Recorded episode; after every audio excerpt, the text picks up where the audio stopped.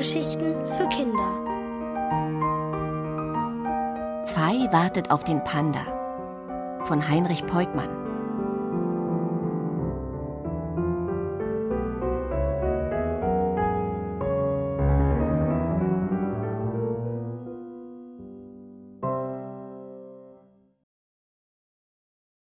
Die Geschichte des alten Wu. Als Fei am Morgen erwachte, wusste sie gleich, wovon sie geträumt hatte.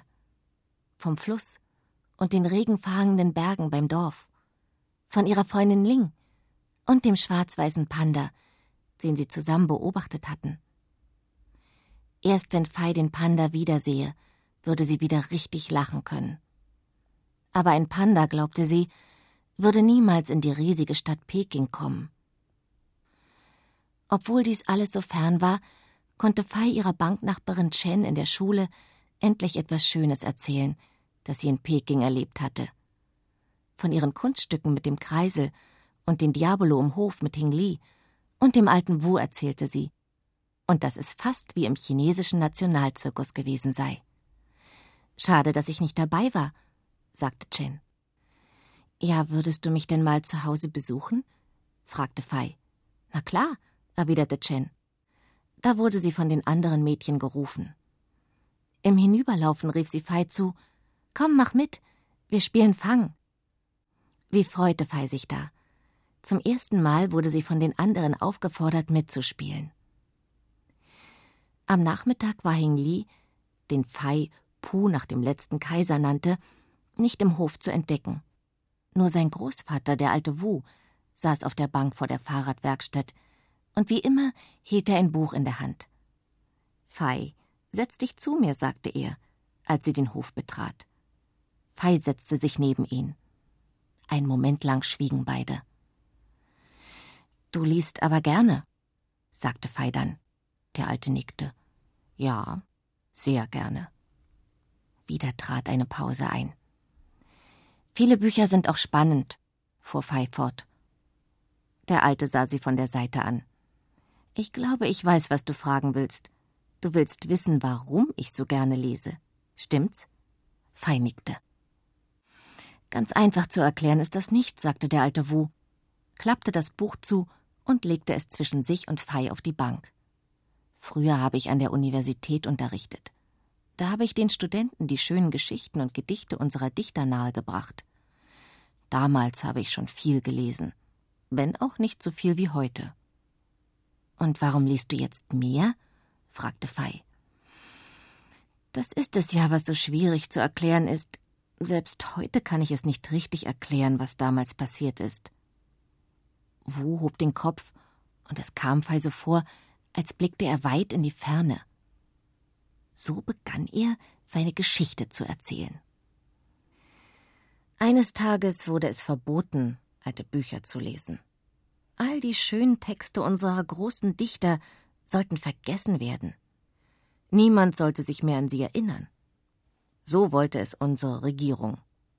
Wer sich nicht daran hielt, den mussten die Studenten beschimpfen. Und er durfte nicht länger an der Universität unterrichten. Aber warum denn? Fei verstand nicht, was falsch daran sein sollte, alte Bücher zu lesen. Die Regierung wollte, dass unser Leben neu beginnen sollte und alles, was alt war, verhinderte das, glaubte sie. Alte Bräuche, alte Gewohnheiten, eben alles das, was Menschen früher gemacht hatten. Eine ganz neue Welt sollte entstehen. Und? fragte Fei. Hast du dich daran gehalten? Nein, nicht an alles. Das konnte ich einfach nicht. Dann bist du also beschimpft worden? Nicht von allen Studenten, antwortete der alte Wu schnell nur von einigen. Die anderen Studenten liebten alte Bücher nämlich genauso wie ich.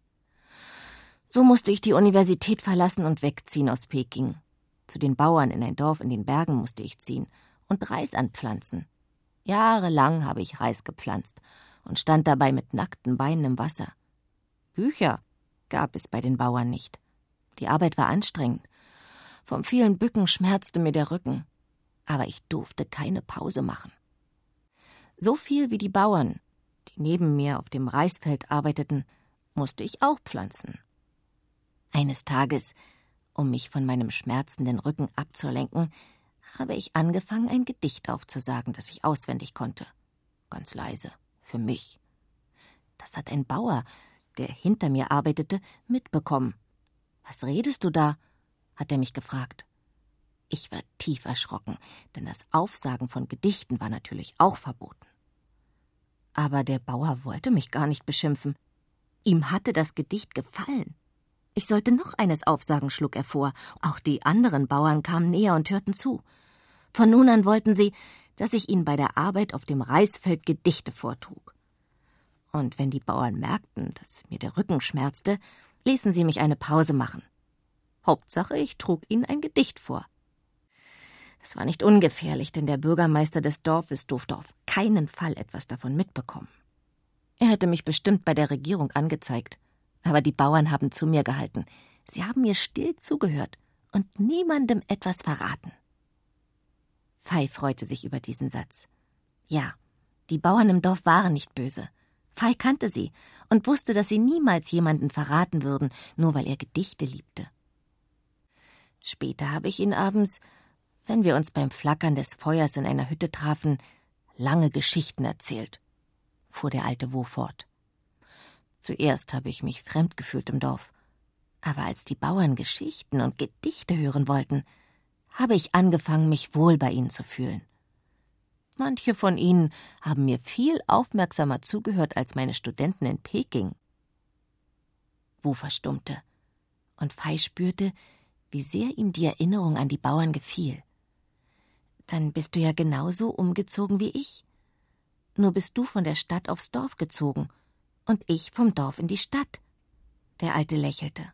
Stimmt, das kann man gut vergleichen. Hast du damals auch das Diabolo-Spiel gelernt? fragte Fei. Ja, das lag am Bürgermeister. Wenn er abends bei uns war, durfte ich ja keine Geschichten erzählen. Als Ersatz haben wir Diabolo gespielt, weil er das so gut konnte. Von ihm habe ich auch den Trick gelernt, wie man die Rolle von unten nach oben laufen lassen kann. Viele Jahre habe ich auf dem Dorf verbracht, Fei. Als ich endlich zurück durfte nach Peking, weil die Regierung alte Bücher und Bräuche wieder erlaubte, habe ich angefangen zu lesen, wann immer ich konnte. Ich muss doch nachholen, was ich in all den Jahren versäumt hatte. Das leuchtete Fei ein. Aber dass eine Regierung verbot, alte Bücher zu lesen, das wollte ihr nicht einleuchten. Kaum zu glauben war das. Aber wenn der alte Wo es erzählte, musste es stimmen.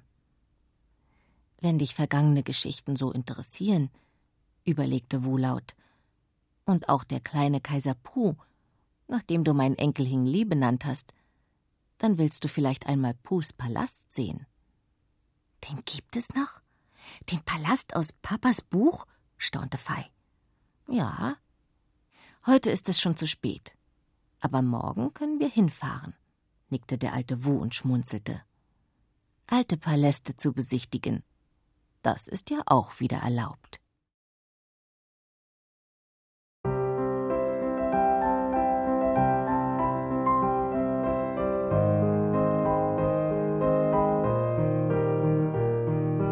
Ihr hörtet Fei wartet auf den Panda von Heinrich Peutmann. Gelesen von Antje von der Ahe. Ohrenbär. Hörgeschichten für Kinder. In Radio und Podcast.